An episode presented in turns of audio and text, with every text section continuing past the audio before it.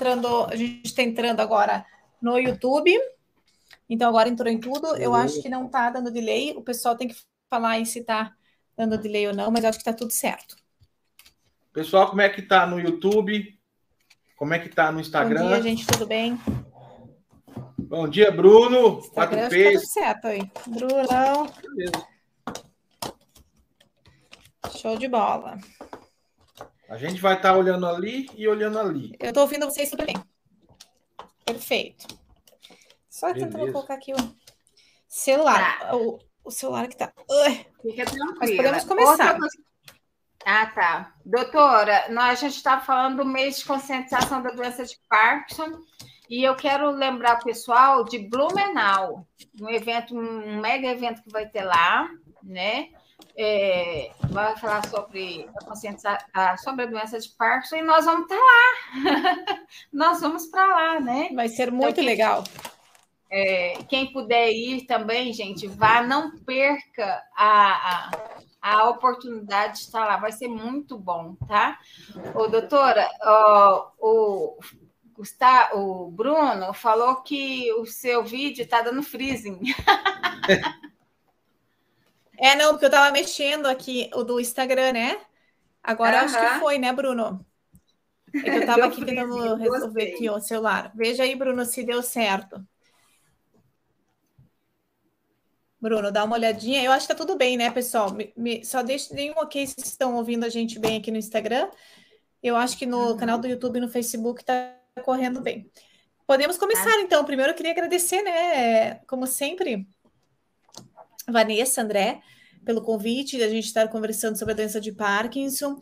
A gente sabe que é o mês, né, da conscientização é, e o mês de abril que atrai todas as atenções para a doença de Parkinson, mas ao meu ver, a gente tem que falar todos os dias do ano. E eu acho que vocês trazem essa informação e passam toda essa informação com uma certa leveza é, no dia a dia e vocês ajudam muitas pessoas. Então, é, não é só esse mês, apesar desse mês chamar mais atenção, mas eu acho que são todos os meses do ano. E quanto mais informação a gente passar, menos preconceito a gente vai ter. Então, realmente, Sim. parabéns a vocês e muito obrigada pelo convite para participar dessa live hoje. Obrigada. Eu estava comentando com o pessoal é, que esse mês nós vamos estar debulhando as informações do nosso livro. é, tá com o meu aqui é, também. Então, quem, é, aqui do lado. Então, quem tem o livro e tiver dúvidas, entre, pergunte. Quem não tem, adquira, porque é muito importante. É uma Bíblia, é um livro de cabeceira, tá? Quem, é. Quem tem o, não é portador, mas tem o portador na família, né? Cuidador. E quem é quer entender de doença de Parkinson também. Exato. É, então, eu, eu achei bem legal, assim. Vamos, é só um comentário. o pessoal vive me dando feedback, né? Uhum. Eu, eu acho bem legal assim, o feedback de vocês. Claro que agora, sempre que eu leio uma parte, eu falo, pô, devia ter escrito diferente, sabe?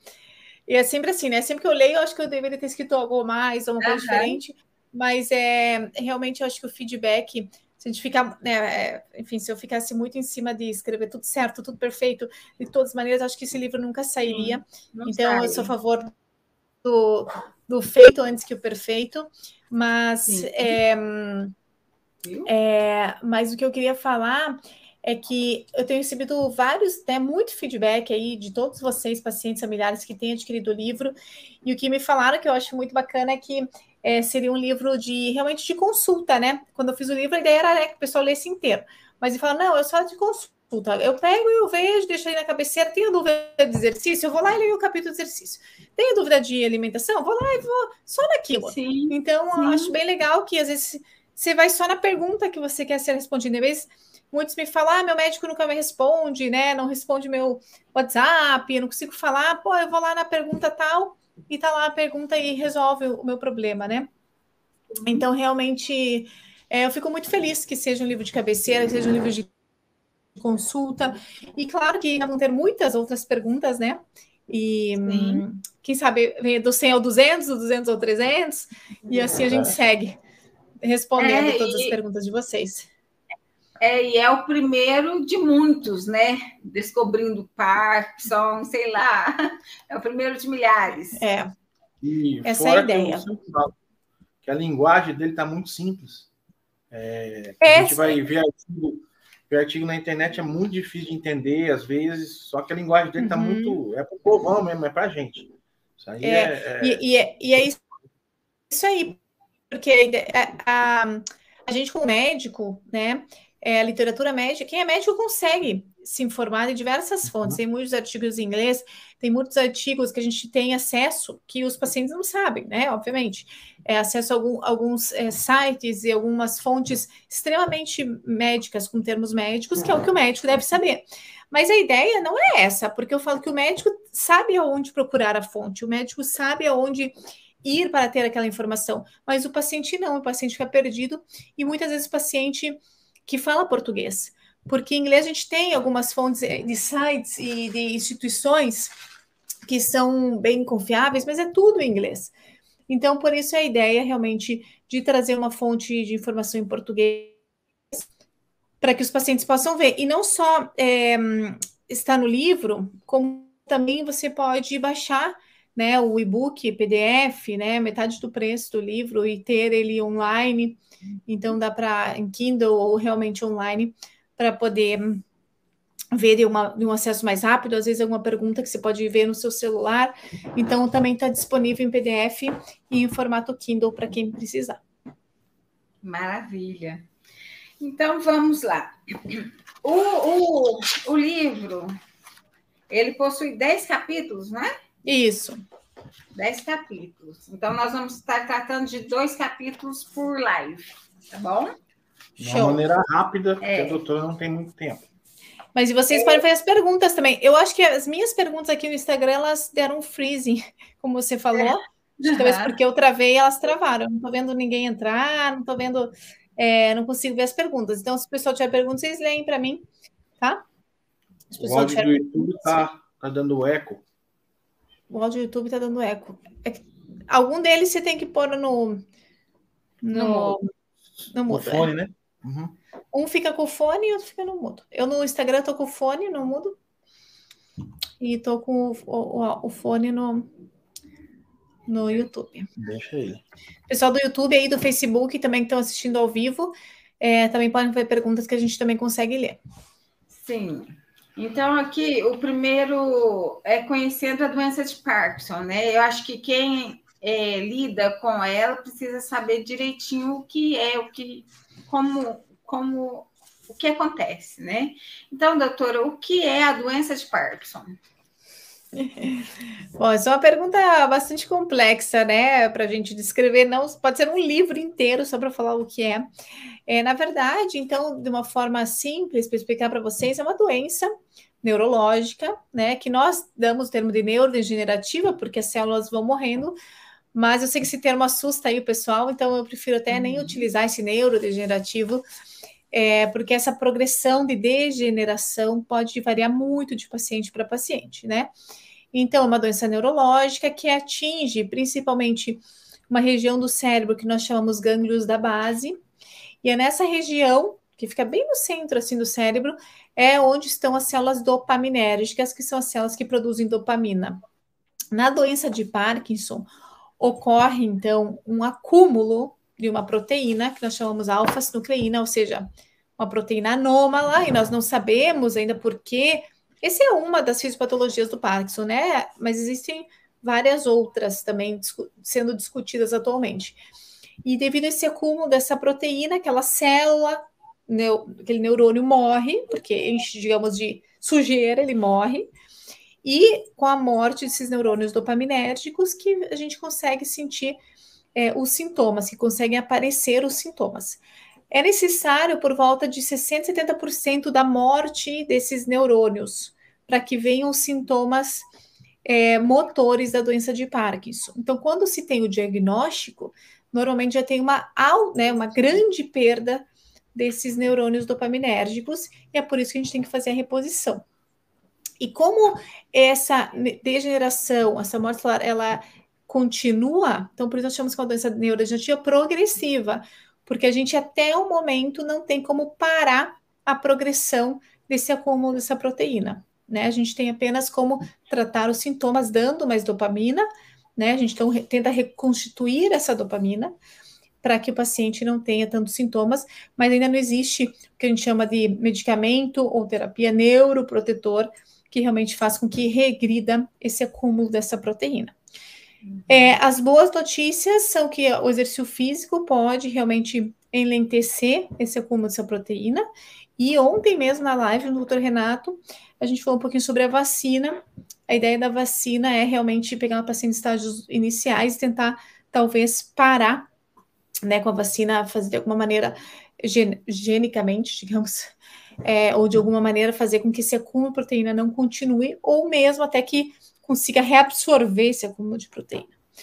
É bem interessante, muitos estudos, né? Mas o problema é que na doença de Parkinson, como eu estava falando, essa é uma, né? Um dos das fisiopatologias reconhecidas. A gente sabe que pacientes também podem ter um problema de mitocôndria e de outras partes do organismo, e por isso que fica às vezes difícil em a gente realmente ter um target só, um, um, um alvo único de tratamento, porque às vezes a gente consegue chegar lá, mas existem outras outras causas que a gente talvez não consiga tratar adequadamente.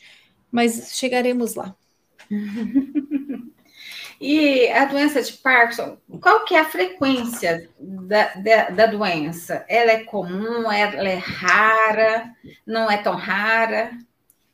Perfeito. Então, a doença de Parkinson é a segunda doença neurológica, neurodegenerativa mais comum, atrás da doença de Alzheimer. Então, Alzheimer disparado é a doença mais comum, né? Principalmente é, nessa faixa etária acima dos 60 anos. Então, a segunda doença neurodegenerativa, mas é a primeira doença que mais cresce. Então, a gente tem, acaba tendo mais casos, digamos, de doença de Parkinson do que de Alzheimer, né? Nos últimos estudos. É, e é uma doença que acomete 1% da população acima dos 65 anos, ou 3% da população acima dos 85 anos, o que é muita gente. Então, se você é, parar para perguntar, todo mundo teve um, né, um tio, um avô que teve, um pai, o um vizinho. Então, se você começar realmente a pensar, ou se você tiver numa plateia, se você fala, quem conhece alguém que tem parto? Quase todo mundo levanta a mão. Porque realmente é uma doença que como a gente fala, pouco às vezes reconhecida, mas que na verdade, se você parar para pensar, muitas pessoas teve, é, tem alguém em volta que apresentaram pelo menos algum sintoma do Parkinson. Acredita-se que hoje em dia são 6 milhões de pessoas acometidas no mundo todo e que em 2030, ou seja, daqui uns 8, 10 anos, isso vai triplicar. Pode ter até 30 milhões de pessoas acometidas e, e isso de triplicar, às vezes acaba, é, a gente fala, assustando, né? Nossa, tantas pessoas vão ter, mas isso ocorre e esses dados são diversos fatores. Primeiro, porque as pessoas estão vivendo mais. Então, como a gente falou, a gente sabe que quanto mais velho, mais chances de ter, né? Aumenta, né? Então, a idade é um fator de risco que a gente não pode conter, a gente não pode parar, né? Depois, devido à industrialização. Então, a gente sabe, por exemplo, na China vai ter um grande número de pessoas com Parkinson, porque a poluição do ar, os solventes, os agrotóxicos, né, a industrialização realmente é, aumenta o risco de vir a ter a doença de Parkinson, dentre outros fatores. Então, por isso acredita-se que realmente é, e nos próximos anos vamos ter um grande número de pessoas diagnosticadas com a doença. Sim, mas é, é considerada, então, uma doença rara? Não é uma doença, eu, olha, é, porque existe, né, os termos doenças raras, né, é. que realmente são doenças muito raras, por exemplo, ataxias, distonias, né, alguns, o Parkinson, ele é uma doença que talvez muito, não tão comum, mas que eu acho que não podemos considerar rara, porque não é rara, porque comete muitas pessoas. Então, raro uhum. realmente quando é bem raro, é. comete poucas pessoas, né, então não é considerada rara. Que bom, era uma dúvida. No, no caso precoce? O Parkinson precoce, então, já é uma faixa etária bem menor de pacientes, e aí podemos dizer que seria um pouquinho mais raro, mas eu acho que o Parkinson precoce talvez, não sei, é, é existe uma classificação certinha de doenças raras, eu teria que ver se estaria nessa lista, né? É, é mais raro a Parkinson precoce do que um paciente com 60 anos, mas eu não sei se entra como doença rara também. na lista, né? Tá certo. E aí é, é, um ponto muito importante que as pessoas apresentam muita dúvida, né? Se o Parkinson é igual ao Alzheimer. Ah, essa é uma boa pergunta, né? É, pra, só para esclarecer um pouquinho, é, essas perguntas eu peguei de vocês, né? É, assim, durante uhum. os meus anos aqui de, de mídias, do, do, pessoal que me manda no direct, do pessoal que me manda nas, que me faz perguntas nas, nas redes sociais, nas consultas presenciais, e acaba que é de, de comum interesse, né? Então, realmente respondi muitas vezes a mesma pergunta. E eu falei, por que não escrever? A pessoa pode, né, Sim. Eh, ver quantas vezes quiser. Eu acho é... que isso que tornou o livro tão maravilhoso, né? Que, é, que eu retorno a repetir: quem não tem precisa adquirir, porque é um. É um consul, uma consulta de mão. É, exatamente. Às vezes eu não tenho acesso. É, e assim, eu quase não ganho nada, né? Na verdade, com o livro, eu ganho realmente a satisfação de ver vocês aprendendo, né? É, realmente é só um valor ínfimo que acaba né, indo para o editor para poder imprimir, fazer as folhas, enviar, que tudo tem um custo, né? Mas realmente é, a ideia do livro foi mais ser informativo do que pensando em algum lucro ou algo do gênero. É, até não sei, né? Como eu falei, travou aqui tudo para mim, mas vocês. É, se alguém quiser comentar aqui que, se, se, é paciente, se conhece alguém, né? Acho que todo mundo que deve estar na live deve ter interesse na doença, deve ter alguém conhecido. Bom, a doença de Parkinson e Alzheimer, essa é uma ótima pergunta. É, tinha uma brincadeira, né? Que falava, deixa eu até lembrar, uma piada, né? Que falava: ah, o paciente de Alzheimer não lembra que bebeu, e o paciente que tem Parkinson, acabava derrubando a bebida. Era. Agora me fugiu, uhum. né? Eu, eu lembro de ter visto ela assim. É algo é assim, é melhor, né? É... melhor dar um pouquinho de pinga pro santo derrubando do que esquecer onde eu coloquei. Também. É algo assim, algo assim, sei que tinha, tinha coisa assim. E é mais ou menos isso. Na verdade, o paciente, as duas são doenças neurodegenerativas, isso que faz com que se confundam. As duas ocorrem mais ou menos na mesma faixa etária, ou, né, ou talvez a demência um pouquinho mais tarde, o que também acaba fazendo com que o pessoal confunda um pouquinho. Mas assim, a demência, como diz o nome, demência de Alzheimer, ela ocorre em um quadro de demência. A demência é quando o paciente acaba tendo diversos esquecimentos, né, esquece das coisas, e devido a esses esquecimentos ou a essas alterações é, psiquiátricas, a alteração do comportamento, acabam tendo que ter é, uma ajuda das atividades do dia a dia. Então, quando é necessário ajuda nas atividades do dia a dia, o paciente perde a qualidade de vida devido ao tema de esquecimentos, por exemplo, aí nós chamamos, tem que descartar né, as outras causas de demência, mas digamos seria a demência por Alzheimer. Na demência, no, na doença de Alzheimer, normalmente você não tem sintomas motores, normalmente, tá? Porque pode ser que em alguns casos o paciente fique um pouquinho mais rígido, né, tenha um problema de equilíbrio, e os pacientes podem também apresentar os sintomas que a gente chama no Parkinson de não motores, como por exemplo, problemas do sono. Então é comum um paciente com Alzheimer ter, ter distúrbios do sono, ter distúrbios do humor, ter, às vezes, com o passar do tempo, evolução da doença de distúrbios para engolir. Então, isso que acaba confundindo. Mas, normalmente, o paciente não tem os problemas motores. Na doença de Parkinson, ao contrário, o paciente começa com sintomas motores e a memória do paciente é excelente, normal, praticamente normal. E o paciente tem a lentidão, a rigidez, o tremor, né?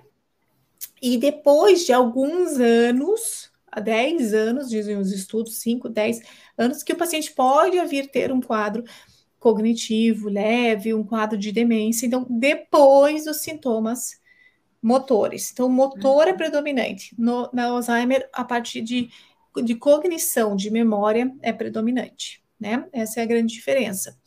É, aqui ah, no YouTube que eu for melhor derramar o vinho do que esquecer de deixar o garrafa, né? É mais ou menos isso. Então, essa é a grande diferença, né, para falar assim em relação a sintomas. Mas lembrando também que, mesmo sendo degenerativo, o Parkinson é por acumulação, acúmulo de uma proteína chamada alfa-sinucleína, e o Parkinson é por uma proteína chamada tau, né? Então, também tem uma fisiopatologia diferente. Tá bom? Tá jóia, muito esclarecedor. Pessoal, Parkinson, quem tiver dúvida, peraí. coloca aí. O Parkinson é alfa-sinucleína. O Isso. Alzheimer é outra. Tal. Tal. É, proteína tal, tá? E outros emaranhados neurofibrilares, enfim, outras, outra fisiopatologia que não tem no Parkinson, tá bom? Um, um é, depois você... Não, pode falar. Ontem até pode no falar? grupo teve uma pergunta que uh, relacionando o Parkinson com AVC. Né? Uhum. Se tinha relação, se quem, a pergunta foi se quem tem Parkinson pode ter AVC. Mas acho que não foi isso que ela quis tem dizer. Tem mais né? probabilidade, uhum. certo? Né? Então, é, Parkinson AVC não, mas o inverso pode acontecer. Seria um Parkinson, um parkinsonismo secundário, que nós chamamos. Não seria muito a doença de Parkinson em si, mas seria um sintoma de Parkinson devido a uma causa secundária, que seria, por exemplo, um AVC de gânglios da base. Então, morre aqueles neurônios do local que causa o Parkinson e o paciente tem que chamamos de Parkinson secundário a um derrame ou um AVC. Então, Parkinsonismo, né? Então, pode ser que aconteça. Agora, quem teve AVC ter mais chances de ter a doença de Parkinson, isso não. Maravilha. Muito bom. É, existe teste para diagnosticar a doença de Parkinson? É, o que, que, vocês acham? O que, que o pessoal acha aqui? Qual a experiência de vocês com os testes? Exatamente. E aí, gente? Você, você, Vanessa e André, vocês precisaram de teste para ter o diagnóstico? Ah, a gente fez teste cognitivo, fez teste da ONIAR, uhum. o PDRS, mas não teste laboratorial. laboratorial. A gente nunca, nunca fez. Fez teste genético. Eu e ela fizemos uhum. teste genético, mas uhum. não, e não deu, deu nada. nada. É, eu ouvi falar do ressonância com Trodat. Uhum. Isso. Uhum. Trodat, essas coisas, né? É.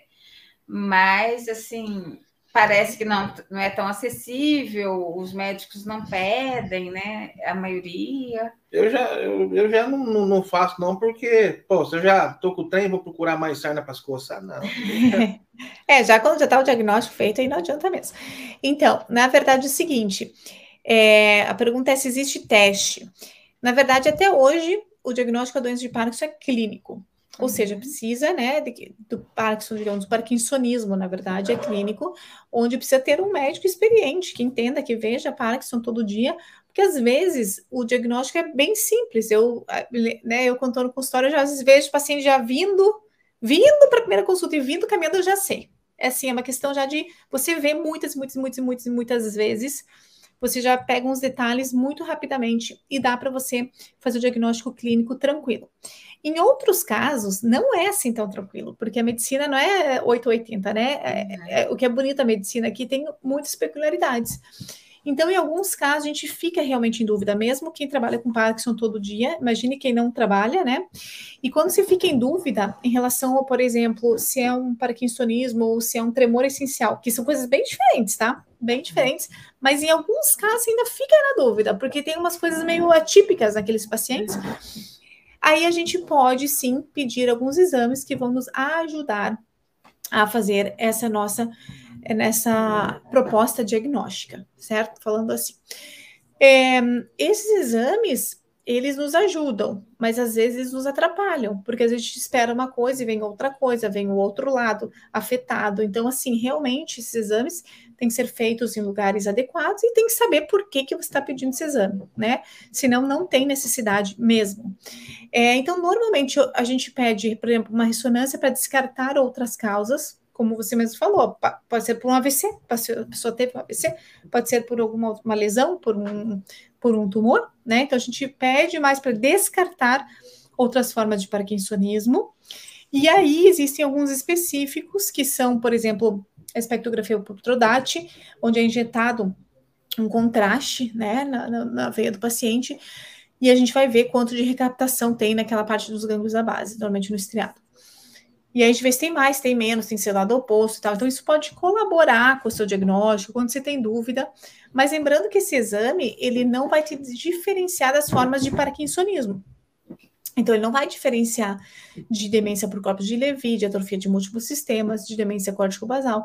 Ele só vai falar que tem parkinsonismo. Agora, qual forma é o médico que vai ter que saber, procurando os outros sintomas. Um exame, é, hoje, então, que detecta falar. a doença de Parkinson não tem. Ainda não. Eu acredito que está sendo estudado isso, e eu é, acho que deve ser estudado para que nós tenhamos é, diagnósticos mais precisos, que é fundamental a gente ter diagnósticos precisos da doença para a gente poder procurar um tratamento mais adequado, procurar realmente um prognóstico adequado. Então, o Parkinson, a doença de Parkinson, nisso ela está muito atrasada, para falar bem a uhum. verdade, sinceramente. Uhum. Fazer diagnóstico clínico hoje, apenas clínico, eu acho um pouco atrasado e um pouco perigoso, né? É, por faltar diagnóstico em grandes casos da população ainda mais os casos muito sutis, ou como falei, alguns casos que se confundem. E aí a pessoa é tratada de uma maneira errada, enfim. Então, assim, realmente ter um diagnóstico preciso é fundamental, estão sendo usados diversas formas, por exame de sangue, por líquor, né, por, pela saliva, extração aqui, né, glândula da glândula parótida, enfim, vários testes que ainda não chegamos a, a um com finalidade. Outra coisa que tem no Brasil hoje em dia, é, já tem disponível em grandes centros, é a ressonância, uma ressonância mais detalhada, digamos, uma ressonância com maior é, definição do cérebro. E a gente pode pedir, é, o médico pode pedir uma avaliação que chama nigrossomo 1 neuromelanina. Isso começou há pouco tempo no Brasil. Vou chutar, cinco anos, três anos, algo assim. E aí você consegue realmente ter uma boa avaliação. Só que, infelizmente, é, esse exame é só disponível em grandes centros de São Paulo. Acredito que em BH fazem, Curitiba fazem, mas só em cidades grandes mesmo. E nos ajuda realmente o diagnóstico. Só que, mais uma vez, para diferenciar entre parkinsonismo de outras doenças. Uhum. Sim. Não Parkinson em si, né? Exatamente. E, doutora, o Parkinson, é, a doença de Parkinson é hereditária? Então, essa, essa pergunta, né? Essa eu acho talvez uma das top 10 que eu é. recebo, né? É, meu pai tem, vou ter, é desesperado. Então, é sim e não, na verdade, né? Sim, em poucos casos. Poucos casos, poucos casos tem realmente uma relação assim direta, uma herança dominante que a gente chama, então um gene dominante vai passar de pai para filho, mas é muito raro, raríssimo, né? As outras formas que nós temos de forma genética e, digamos, hereditária, são de formas recessivas. Então, que o pai ou a mãe tem né, um genezinho afetado, não desenvolve a doença, mas aí junta desse pai e dessa mãe, acaba no filho desenvolvendo e assim uhum. por diante. Então não são, não é de pai para filho, para filho, para neto e assim vai. É só assim pessoas uhum. esporádicas na família. Graças e, a Deus. exatamente. E, e, isso seria da forma genética, digamos, poderíamos falar hereditária. Mas a chance de você ter uma doença se tem um familiar é a mesma chance de você ter não tendo ninguém na família.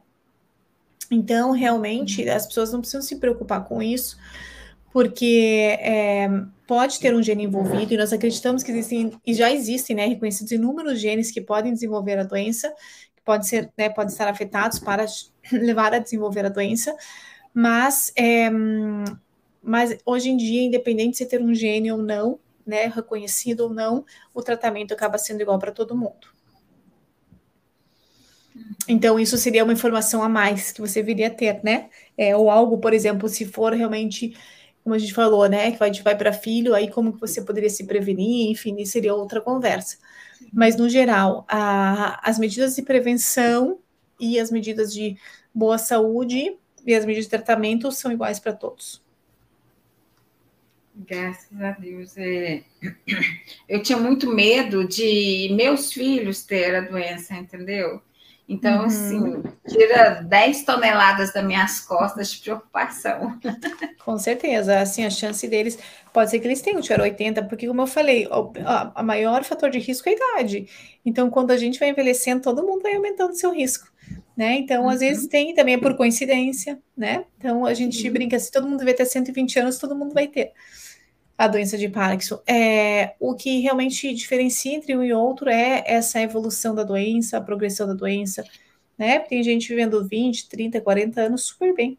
Então, realmente não tem como prever. No meu caso, eu vou ver, viver 60 anos com a doença, tá? Eu quero ver, Depois quero ver isso aí. Isso aí, Depois com todos os seus cuidados. Com todos os seus cuidados, eu tenho certeza. É, a doença, é, a, a, outra pergunta é: a doença pode acontecer em pessoas jovens? Então, pode, né? Acho que vocês podem falar mais do que eu em relação a isso. Vocês são os experts aí, ó. Vou deixar para é. vocês é. essa pergunta. Respondam, por favor. É, com quantos anos vocês tiveram a doença, né? As pessoas mais jovens. Eu, a gente estava fazendo uma live e o doutor falou que tinha um paciente com 11 anos de idade. É, isso é raríssimo. Sempre tem que aí sim tem que descartar a causa genética alguma doença genética. Assim, é, falando em relação ao paciente jovem, então, como a gente falou, acima de 60 anos, 65 é o mais comum, e abaixo dos 50, mais ou menos, já considera precoce.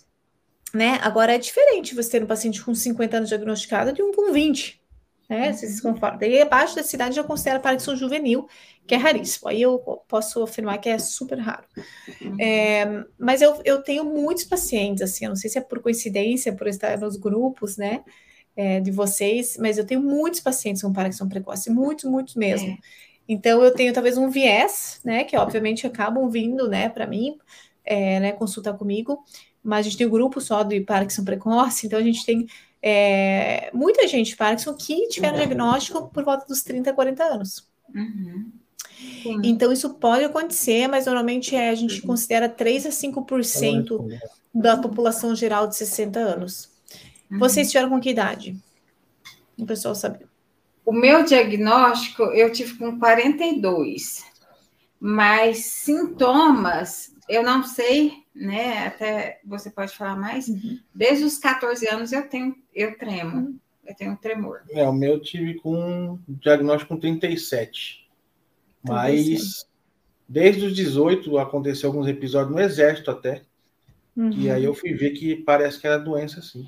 E doutora, é, meu diagnóstico demorou esse tempo todo, porque até tem a ver com a pergunta da Sheila.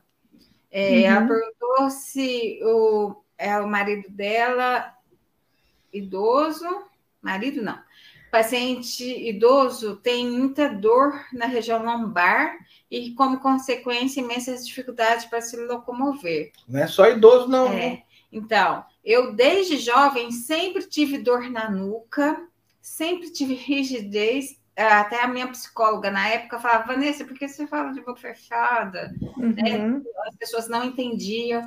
Eu falava Vanessa, meu nome, né? Perguntava meu nome, uhum. e as pessoas entendiam Vanessa, mas é porque a boca estava travada desde uhum. cedo. Uhum. Eu cheguei a fazer uma a cirurgia minimamente invasiva na, na cervical por causa de dor.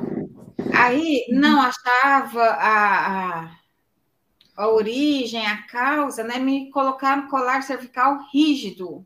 Hum, chegou, um, é, chegou um ponto que eu não conseguia sustentar a cabeça sozinha mais. Imagina. Entendeu? Não conseguia. Quando eu tirava, eu ficava segurando a cabeça, ou então eu já uhum. descia ela. Então, assim, cheguei bem no fundo do poço mesmo, né? Sim. E consegui ter a vida novamente depois do diagnóstico, porque aí uhum. eu tive vida, porque dos 14 até os 42 eu sobrevivi. Sim, aí que tá loucura. Muito médico, né? Porque uhum. ninguém nem, uh, nem julga, nem fala, tem noção que pode ser Parkinson, aí fala que é Parkinson. Não, mas você não tem. Você é muito novo uhum. para ter doença e tal, né? Uhum. E, e, eu acho que no meu caso foi mais simples, porque eu tive diagnóstico depois de oito meses, oito, uns três ou quatro meses depois. Só que eu fiz um teste com a levodopa, né? Uhum. Antes, é, sozinho. Sim. E aí que eu vi que parou o tremor e tudo, aí que eu fui procurar o um médico. Uhum. E outra coisa, uma, um grande agravante foi a desinformação, com certeza, mas por ter dor, eu só ia atrás de é, ortopedista. ortopedista. entendeu? Uhum. Uhum. Então, todos falavam, Vanessa, tem mais alguma coisa? por que você fica assim, né? Com o ombro é, para baixo, curvado. É, você fica só na defensiva. E na verdade não era isso, né? Você está muito estressada, você tem que viver a vida mais leve, né? Passear. Sim. Na verdade, não era isso, né? Era tinha algo mais. E isso só me afundava, doutora, porque eu me sentia culpada. Claro. Assim, por que, que eu não uhum. consigo uhum. levar a vida mais leve? Por que, que eu não consigo? Ai, eu sou terrível. Então, uhum. assim, eu sentia culpada por estar me afundando, né? E, na verdade, Sim. era da doença de Parkinson. Uhum. Né? O pessoal Sim, fala e... lua de mel com a doença. Eu nunca tive, não. Meu, isso aí, lua de mel, acho que é um termo meio. É lua de mel com tratamento, na verdade, né? É. Quando começa a tratar, que aí o paciente melhora, tem o diagnóstico. Por isso a gente estava falando que realmente ter uma forma de diagnosticar adequada, isso também vai ajudar os pacientes para visão precoce. Eu concordo plenamente. Existe esse retardar no diagnóstico em pacientes jovens, com certeza absoluta, porque passam por diversos médicos, passam muitas vezes, como você falou, até no paciente mais idoso, acaba passando por ortopedista por dor nas costas, muitas vezes o paciente tem lesão de ombro, né, de manguito rotador, vai pro, é, pela rigidez, então muitas vezes acaba indo para o ortopedista ou para outros médicos que não têm diagnóstico, e realmente o médico ortopedista talvez nunca viu um Parkinson precoce, né? Não é culpa dele, mas é realmente algo raro que não está, digamos, tão assim descrito nos livros e a gente não aprende muito isso na faculdade, não. Então, é, na verdade, primeiro tem todo esse problema Parkinson precoce, que o diagnóstico acaba sendo lento e o paciente acaba sofrendo demais. O que eu acho interessante é ter, então, talvez uma fonte diagnóstica mais fidedigna. Eu peço um exame de sangue, beleza, diagnosticamos, né? Uhum. Seria algo mais simples. É, e por outro lado, uma vez que o paciente tem diagnóstico, acontece realmente o preconceito de falar, não, tá se fazendo, ah, não, é, não pode ter na tua idade, imagine, tá errado, não só por parte de alguns médicos, mas também de outros profissionais da saúde, e próprios familiares, que muitas vezes até os pacientes me relatam que acabam sofrendo essa discriminação, esse preconceito. É, mas acontece, né? Acontece, realmente. É, como eu falei, eu vejo muitos pacientes com diagnóstico entre os 40, 30 e 40 anos, mais que os 40. É, e a gente tem que tomar bastante cuidado, porque eu sempre falo que o paciente. Primeiro, que já está descrito na literatura que os pacientes com Parkinson precoce apresentam uma fenomenologia, ou seja, uns sintomas de uma maneira um pouco diferente. Além de tremor, rigidez, mas eles apresentam mais distonias, então, como se falou, mais rigidez né, de algumas partes do corpo que o idoso muitas vezes não apresenta. Podem apresentar mais sensibilidade ao uso do levodopa, ou seja, podem ter mais cinesias com o tempo.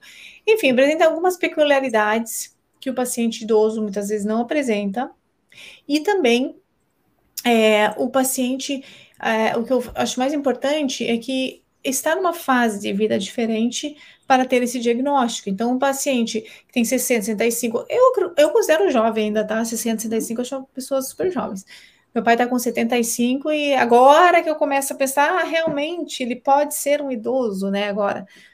Até então, normal, né? Tudo, meus, meus pais, enfim. Então, eu considero aí 70 anos, 75 para mim é jovem.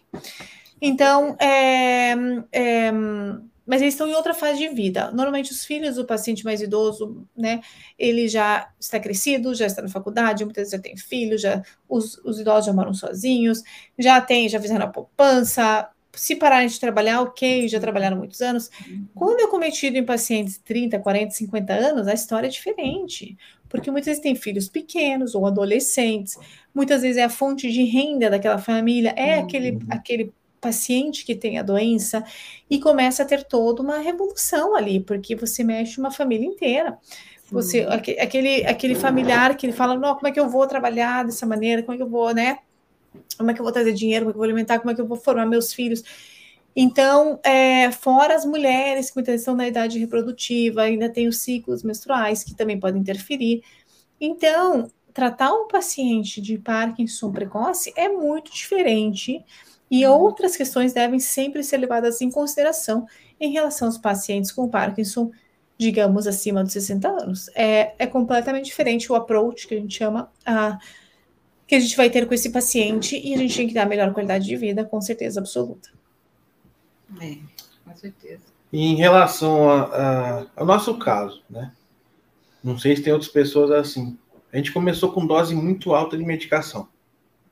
Sabe? A gente uhum. tomava de 6, 6 a 8 comprimidos por dia. Comprimido não, né? Comprimido era uns 20, né? Não, entre outros. Entre outros. outros. Mas a levodopa era 6, contando com a, com a dose noturna, 6 ou 7. Uhum. Hoje a gente toma o mínimo, né? Com, uhum. Vamos dizer, talvez com o passar dos anos seria de aumentar, a gente diminuiu, no nosso caso, Sim. Sim. Melhoramos muito. E melhoramos bastante com isso. Uh, talvez tenha alguma uhum. relação é, eu sei que muita levodopa vai travar também a pessoa, né? Ou dar outra, outro hum. Então, é meio controverso falar isso. Mas levodopa é vida. É, é, é, não, tudo bem, não, vamos, né? Eu só acho é, na verdade, não se deve reduzir medicamento, a não ser que exista uma razão específica, um ajuste de medicamento, porque se coloca outro medicamento, ou porque está tendo muita disnesia, muito efeito colateral, ou porque uhum. se faz a cirurgia, enfim. Eu acho que cada caso deve ser avaliado individualmente. Algumas não, não existe na literatura dizendo que quanto mais evodopa, mais travado vai ficar, isso não existe. Não existe, né? O que existe é que realmente pode vir a apresentar mais complicações, mais efeitos colaterais do levodopa. Até tem um vídeo meu no YouTube falando sobre os efeitos colaterais do levodopa, né, que eu lancei semana passada, e agora eu vou fazer vários sobre efeitos colaterais. Então, quanto mais dose, mais tempo, mais efeito colateral do remédio que for, né? Quanto mais alta a dose. Mas às vezes é necessário, seis, sete comprimidos, tem pacientes com oito comprimidos é, inteiros de 200. Então, assim, realmente é muito individualizado. E aí a gente tem que ver se realmente aquele remédio está fazendo efeito, como que está fazendo, como que está sendo tomado. Então, tem muitos fatores que realmente vão interferir e às vezes a gente consegue reduzir o efeito do Prolopa.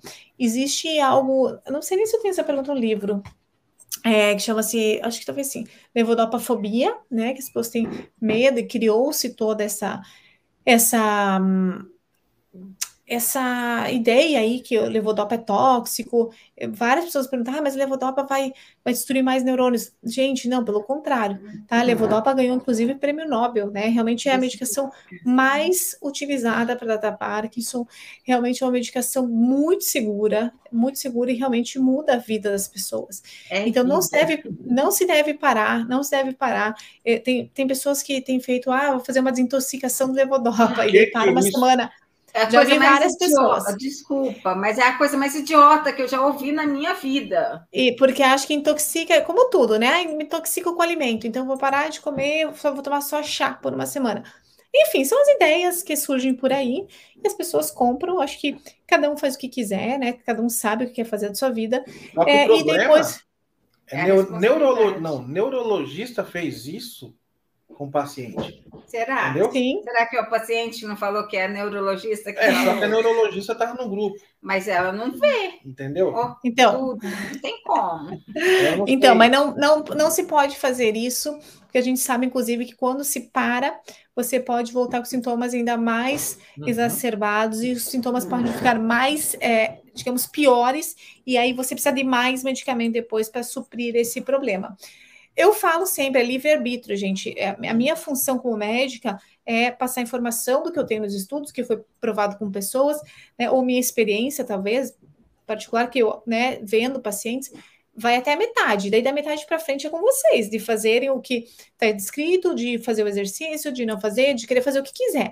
Existem muitos, muitos, como vocês mesmo sabem, existem muitas, é, muito charlatão por aí. Não quer dizer que isso, né, que é charlatão, mas assim, existem muitos tratamentos. É, de, de pessoas que acabam ganhando em relação àquilo e tratamentos alternativos que, sinceramente, eu não tenho nada contra tratamento alternativo, contanto seja estudado.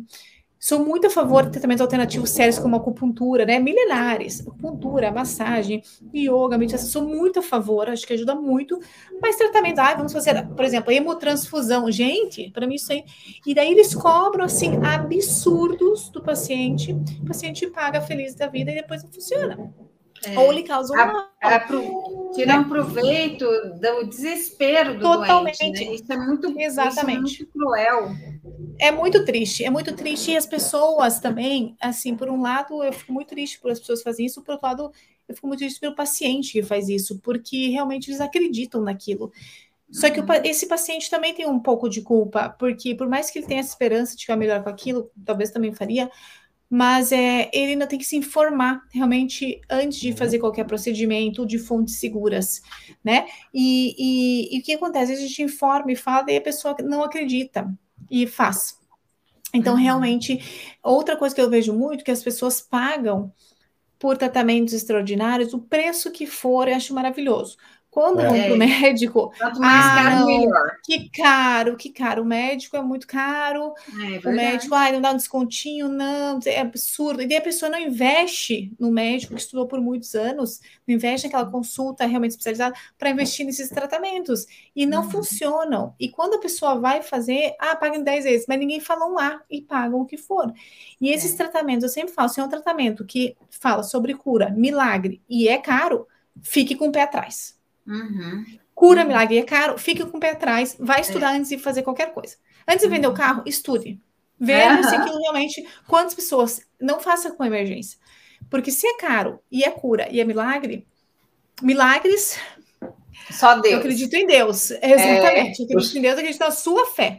Agora, que algum tratamento lhe traga algum milagre, sinceramente, eu ainda quero ver eu sempre uso o Michael J. Fox como referência, né? Que o cara tá com a, com a fundação muito grande, o cara estuda isso, e o cara não tem a cura ainda, entendeu?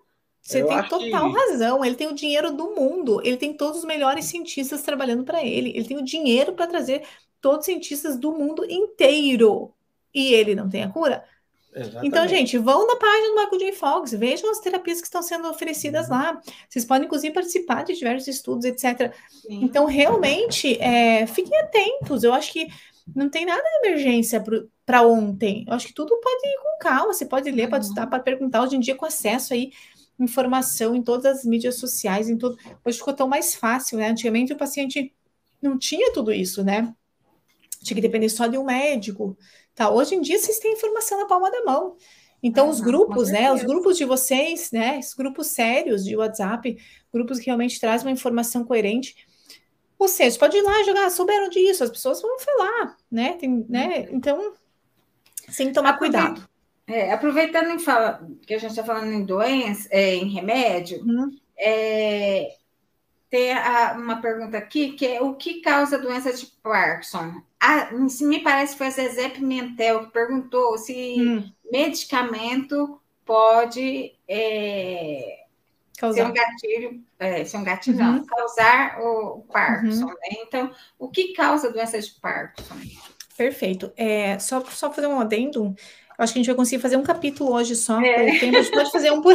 Vamos fazer um por vez. Temos 10 lives uhum. aí passar do ano, é tá? É Já que tá tão legal. Nossa, é muito né? gostoso.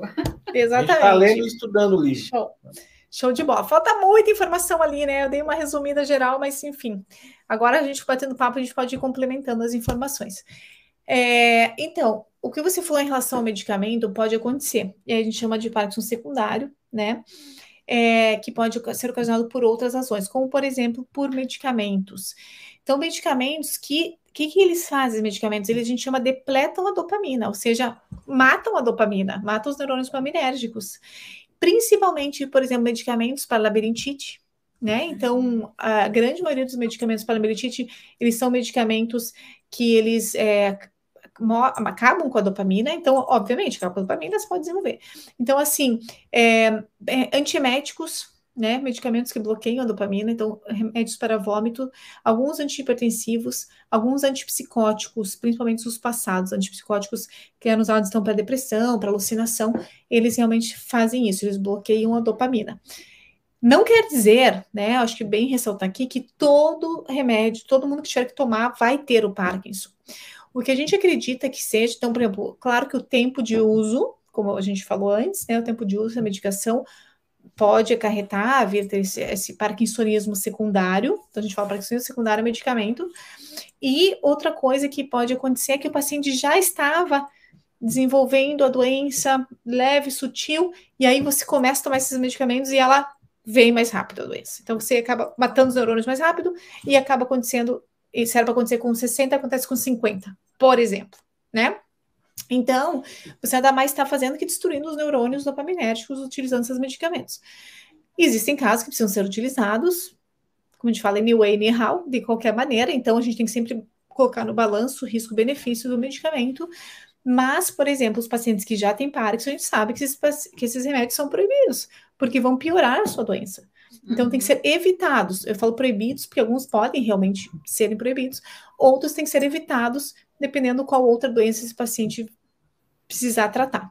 Então, existem alguns medicamentos para labirintite que prejudicam menos, existem antipsicóticos que prejudicam menos. Então, a gente sempre vai optar por esses medicamentos que fazem menos é, destruição neuronal. Né? Então, pode acontecer sim, a gente chama Parkinson secundário para o medicamento e o tratamento é igual à doença de Parkinson. O que a gente vê nesses pacientes com Parkinson medicamento, eles têm muitas vezes um tremor um pouco mais rápido, então a fenomenologia é um pouco diferente, mais rápido, e não respondem também ao tratamento pela doença e acaba sendo um pouco a progressão mais lenta, digamos. Então é mais lento, acaba, às vezes não tem muitos outros sintomas, tem só sintomas motores, mas não tem nenhum sintomas não motores, então é um pouquinho diferente, mas realmente a gente chama de parkinsonismo secundário. É, outras causas da doença de Parkinson, que a gente sabe, é, na verdade, são causas externas, né? A gente sempre fala assim que para você ter a doença de Parkinson, você precisa ter um fator ambiental, ou seja, ser influenciado pelo seu ambiente, associado a uma predisposição genética que você tenha, né? Então, você já tem uma predisposição a ter a doença, a ter menos neurônios dopaminérgicos e devido a todos esses a combinação desses fatores ambientais, você desenvolve ela a certa idade. Isso é um, é um grande X da questão, né, de como chegar no tratamento, né? Quais são esses fatores que ajudam e quais são os que de risco, né? Quais são os que te levam à doença e quais são os que protegem da doença? Porque a gente precisa descobrir isso. E o problema é que muitos são modificáveis e outros não. Então, como eu falei, um dos, um dos fatores de risco é você ficar mais velho. Eu não tenho como modificar, você parar de crescer. Outro fator de risco é, por exemplo, a poluição. Esse, opa, talvez eu possa melhorar. Então, eu moro, nem sempre, né? Mas eu moro na China, eu vou morar no Pantanal. Uhum. Talvez a poluição no Pantanal é bem melhor que a China. Ou moro numa cidade, vou mudar para outra, vou mudar para o campo, vou mudar para. Então, assim, realmente, talvez isso da poluição dá para mudar um pouquinho. Outra coisa que nós sabemos que pode interferir realmente são os. É, os, os é, Ai, estou com órgão fosfato. Os, os né, solventes, né? Alguns, então, algum, algumas alguns lugares, alguns tipos de trabalho que utilizam solvente, tinta, isso, então alguns são tóxicos e podem desenvolver a doença ou né, levar o paciente a ter a doença. existe o paraquat, que é um agrotóxico, essa palavra. Como chama?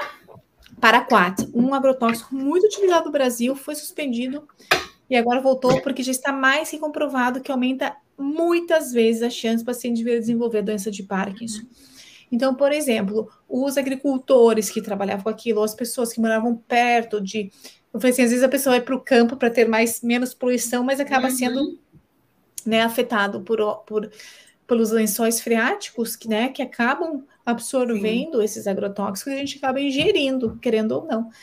Então, nos alimentos, né? Então, assim, quanto menos agrotóxico, e principalmente esse que é o paraquat, já está, tem várias leis para banir em vários países foi banido, porque realmente aumenta absurdamente o número de você vir desenvolver uma doença neurológica. É, então a gente pode evitar. Por outro lado, a gente tem que ver sempre os fatores de, é, por outro lado, os fatores de proteção, que é o exercício. Então, quanto que aquela pessoa exercitou na vida inteira? Quanto que ela faz exercício? Outro fator de proteção que a gente acredita que tem estudos é com a cafeína. Então, quanto que a pessoa toma de café por dia? Né? Então, a gente se a pessoa bebe, se a pessoa tem outra doença. Então, são muitos fatores, né? Muitos fatores envolvidos, prós e contras, que é difícil a gente achar a perfeita combinação. E algumas coisas a gente não consegue evitar. Então, realmente, é, o ideal é vocês conhecerem, está escrito aqui no livro, reconhecendo os fatores de risco e quem tem a doença, ou quem pode ter uma predisposição, ou quem quer, digamos, se prevenir, é tentar evitar todo esse tipo de exposição e tentar evitar o máximo que puder ter uma vida mais regrada e mais saudável possível. O café, qual que é a relação que você falou? Eu não entendi direito. Existe um, alguns estudos, inclusive eu participei de um em Curitiba com a cafeína. Na verdade, não é nem só café, né? Porque pode ser café descafeinado uhum. e não funciona. É a cafeína que pode ser encontrada em alguns chás, né? Chá preto, pode ser na Coca-Cola. Existem alguns alimentos que têm cafeína, inclusive, se eu não me engano, pimentão. O pessoal aí do nutrição aí, Parkinson, pode me orientar, mas eu acredito que o pimentão tem também um pouco cafeína. Acredito-se que a cafeína seja neuroprotetora. A gente participou, eu fiz um trial em Curitiba, na Associação de Parkinson, quando eu trabalhava lá, com os pacientes, eles tomavam umas cápsulas, a gente tinha o placebo e tinha as cápsulas com cafeína. É, e aí, né, os pacientes tomavam e a gente acreditou, a gente viu que os pacientes melhoram da parte de sintomatologia. Melhoram, então tomando dois, era considerado, se não me engano, na época, duas ou três xícaras de café. É que depende se é expresso, se é coado, então é toda uma, uhum. né, uma, uma conta. É, então, é, realmente vimos que melhoravam os sintomas motores. Então, acreditou-se que poderia ser neuroprotetor. Foi feito um segundo estudo e aí não conseguimos comprovar. Então, infelizmente, a cafeína não é neuroprotetora, mas nós acreditamos que realmente possa melhorar alguns sintomas do paciente e possa, digamos, a prevenir quem não tem a doença para que depois, digamos, com que seja algo realmente um fator de prevenção. Então, quem toma dois, três cafezinhos aí por dia, supostamente é bom para o Parkinson, mas hoje mesmo tive uma discussão, ah, mas aí é ruim para ansiedade, é ruim para o tremor, é ruim para... Então, assim, na vida, né, a gente tem que ponderar eu falei sempre ponderar doses, não é para sair tomando balde de café por aí, porque realmente talvez não seja a melhor opção. Uhum. Doutora, uma pergunta que fizeram faz muito tempo. É, eu até me fiz também isso.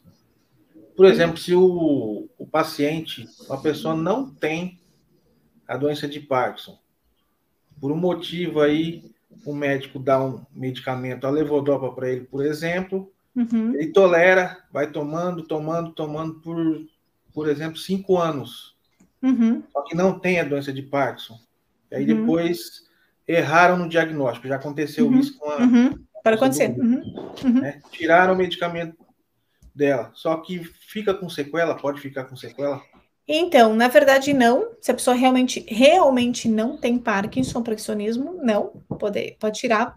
Mas assim, o seu organismo começa a ficar acostumado com aquela medicação que está dando mais dopamina, então você tem que ser retirada aos poucos e lentamente.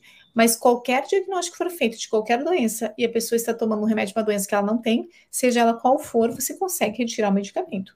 Né? É, claro que tem que ser feito, como for cinco anos tomando, tem que ser feito de uma maneira bastante cautelosa. E é muito interessante também que esses pacientes, muitas vezes eles tomam, acontece mesmo, e erro diagnóstico, os pacientes acabam tomando o medicamento por muitos, muitos anos e não, e não apresentam cinesias. Então, isso foi comprovado também. Então, porque hum, cinesias vai acontecer só em pessoas que realmente têm Parkinson. Até que quando eu uhum. vejo um paciente com cinesia, eu falo, tenho certeza do diagnóstico, né? Porque quando o paciente não tem Parkinson, ele não tem cinesias, mesmo tomando medicamento há muitos anos. Então, isso é algo interessante. Mas realmente o paciente deve pode retirar sim e tem que ser feito com cuidado. E doutor, existe tem alguma maneira de prevenir a doença de Parkinson? Café. É, café. Aí, ó, toma um pouquinho de café.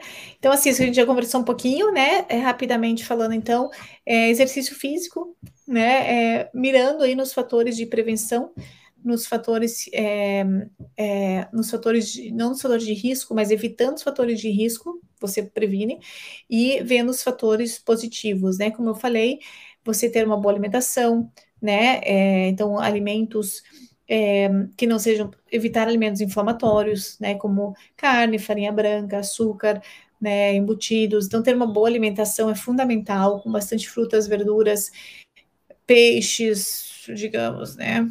É, enfim, ter um balanço aí de tudo e tentar evitar esses alimentos pró-inflamatórios, então sempre passar por um nutricionista, é, ter uma vida mais saudável possível, tentar evitar bebidas alcoólicas, fazer exercícios regulares. Exercícios regulares demonstrou benefício em todos os âmbitos, não só para Parkinson, mas também para doenças de Alzheimer, para diminuição risco cardíaco, diabetes. Então, a gente não pode pensar só no Parkinson, tem que pensar em qualquer outra doença também. Uhum. Fazer exercícios mentais né? Sempre estar é, com o cérebro ativo, procurar uma nova profissão, uma nova língua, um novo exercício, um, novo amigo. Então, fazer atividades mentais, isso também ajuda, também ajuda. E é, por, é bem por aí, assim, a gente tem que ver os fatores, como eu falei, que podem causar e evitá-los, e sempre ter uma vida o mais saudável possível para ter esse cérebro mais saudável. Sim. É, até a, a colocando aí que a gente diminuiu bastante. Não foi a gente que tirou o medicamento, a doutora tirou. Uhum. Né? Só que tem outro detalhe também. Antes de eu vir para cá, para Uberaba, minha vida era uma vida na cidade que eu vivia. Depois que eu vim uhum. para cá, mudou bruscamente o negócio. Uhum. Ah, fator ambiental. Dizer, você vive numa, num local de muito estresse, alguma coisa, você vai ficar ruim. Sim, né? seu trabalho, então às vezes o trabalho lhe gera muito estresse. Né? Então, às vezes, mudar o teu trabalho, às vezes você também não tem amigos, então você ter um âmbito social, você participar, às vezes, de um futebol, de uma roda de conversa, de um trocar um instrumento, né? Vocês tocam a bateria, isso é incrível, né? Então, isso é realmente algo que ajuda no cérebro, na saúde mental em geral. Né? Então, se você também está no trabalho, ou sono, sono é algo também muito importante. Você está no trabalho onde você não consegue dormir, onde você está estressado. Então, sempre que você tem um estresse, seja ele qual for, você libera, né? Estresse oxidativo, você está matando neurônio. Então, realmente tem que, às vezes, não é, não é possível você reduzir o estresse da sua vida, mas o máximo que você puder tiver controle, né? Fazer todas aquelas medidas que a gente fala de dormir bem, de se alimentar bem, de fazer meditação, de parar, né, ter tempo. As pessoas às vezes né, não, não tem tempo para comer, não tem tempo para fazer, não tem tempo. E isso daí, querendo ou não, em algum momento a gente vai pagar essa conta. Uhum. Com certeza. Então, então tem que, não só para quem tem Parkinson, não, mas no geral, as pessoas têm que realmente parar um pouco, né? E agora a pandemia, acho que as pessoas foram obrigadas a parar e repensar na vida. Eu acho que isso é fundamental. Uhum. Doutora, um capítulo só. Olha, gente, um Aí, capítulo ó. só do livro. Já pensou Boa. quanta informação? Show de bola. Adorei, adorei esse bate-bola aqui. Amei. Amei. Vou estar pronto para a é. próxima. Eu também gostei muito. Tenho certeza que todo mundo que acompanhou aí gostou demais. É muita informação. E tem mais nove capítulos pela frente. Bora Pessoal, quem não adquiriu, na Amazon tem. Ou entra em contato com a doutora é, Mariana pelo, uhum. pelo Instagram lá. E Sim. acho que custa 50 reais ou 49 reais. É isso, né? Sim. 49,90. É isso, ah, 49, e daí o PDF acho que é 20, algo assim. E peçam, gente, rapidinho, para vocês acompanhar junto com a gente, fazer nosso estudo. É muito legal. E aí, se tiverem mais dúvidas, vocês fazem, me perguntam. A gente, o que dá para fazer é sempre um update por ano, né? Então a gente pode incluir aí novas informações. Hum. É, o que me falaram é que está demorando um monte o frete. Daí eles ficam, né? Ah, então não chegou, acho que está duas semanas ou três, não é culpa minha, não tem nada a ver com isso, é dos Correios, não é culpa da Amazon, é, é, realmente é os Correios, mas o livro chega e chega para todo mundo, podem ficar bem tranquilos. É, André, eu só queria te falar uma coisa. Quando você salvar aqui a live do Instagram, agora dá para você, dá para a gente compartilhar. Então, daí você só coloca colaborador. Eu acho que agora tem Isso. uma. Porque antes tá. ficava só com você, né? Agora, daí eu já salvo para mim também aqui. Aí a gente fica com a live em todos os lugares, mais acessível para todo mundo. Fechado, pessoal. Sigam doutora Mariana Moscovitch Sigam, Sigam Superando Parkinson e Batera Parkinson também. Tanto no Instagram, Facebook, YouTube. YouTube é tudo o mesmo nome. É, e a doutora Mariana falou da importância da alimentação. Quero uhum. deixar indicada aqui nutrição ou nutricionista. Nutrição no Parkinson. É, eu, eu acho que tem, eles têm nutricionistas do Parkinson também. É, nutrição no Parkinson. É, o, é a Raquel e o Jonathan. Eles que estão cuidando de, de mim para emagrecer. Já foram alguns quilos, eu não posso falar ainda. Mas tá Boa. bom demais a conta. E vocês, e vocês, vi que vocês estavam falando no começo da live que vai ter o evento da Viva Parkinson dia 10. Sim. Vai ser na Vila Germânica, Blumenau, galera. É muito legal. Não sei que é. Eu sou de Balneário Camboriú, fui muitas vezes para o Oktoberfest, tenho um carinho super especial pelos meus amigos e por todo mundo de Blumenau, é bem próximo assim a mim, né, como pessoa. É. Já estive na Vila Germânica várias vezes, é muito, muito, muito legal. E o evento está incrível, inclusive com a, apresentação. É, o que, que, vocês vão fazer por lá, hein? Vocês vão tocar? Como é que vai ser? Que, então, qual que é a especialidade? Nós faremos Tem um, surpresa. Pode faremos falar um ou não? Workshop, workshop com hum. bateria, né? Que massa. A banda inteira. E hum. palestra. E um uhum. trem que só, um só a organização só vivo. sabe. E vai ser, mas vai ser muito bom, porque vai, vai ser. Show! Tô super empolgada! Posteriormente vai ser divulgado e vai ser passado para o Brasil inteiro, vai cair para fora também. Não, é, Está saindo um documentário no Instituto, do Instituto não, na nossa Ai, vida. Isso vai entrar no meio também, vai ser. A doutora está no legal. meio também, ela sabe. Legal, legal, legal, legal, legal. É. Legal, gente. Ó, é... gente, muito massa. Eu queria muito estar presente nesse evento aí, porque vai estar uhum. todo mundo, né? Que eu falo diariamente. Infelizmente, estou aqui. Vocês estão na Vila Germânica, eu estou aqui na, na Germany mesmo. É. Mas eu vou estar acompanhando aí, né? O, o, decorrer do dia, com tudo que vocês vão estar postando e mostrando para a gente. Acho que vai ser muito legal. Parabéns a todos e a vocês também. É isso. Vamos para a próxima, então. Nos vemos, acho que semana que vem ou na outra, né? Algo Sim, assim. Quarta-feira que vem, às nove da manhã, tem outra live com a doutora. Fechou. É, infelizmente, hoje à noite não vai ter live, porque a gente vai estar tá voando lá para Blumenau, lá para ah, Curitiba. Que delícia! Viva Parkinson! Viva massa! Massa, muito é. massa. Bom demais. Valeu, então. Beijão para vocês.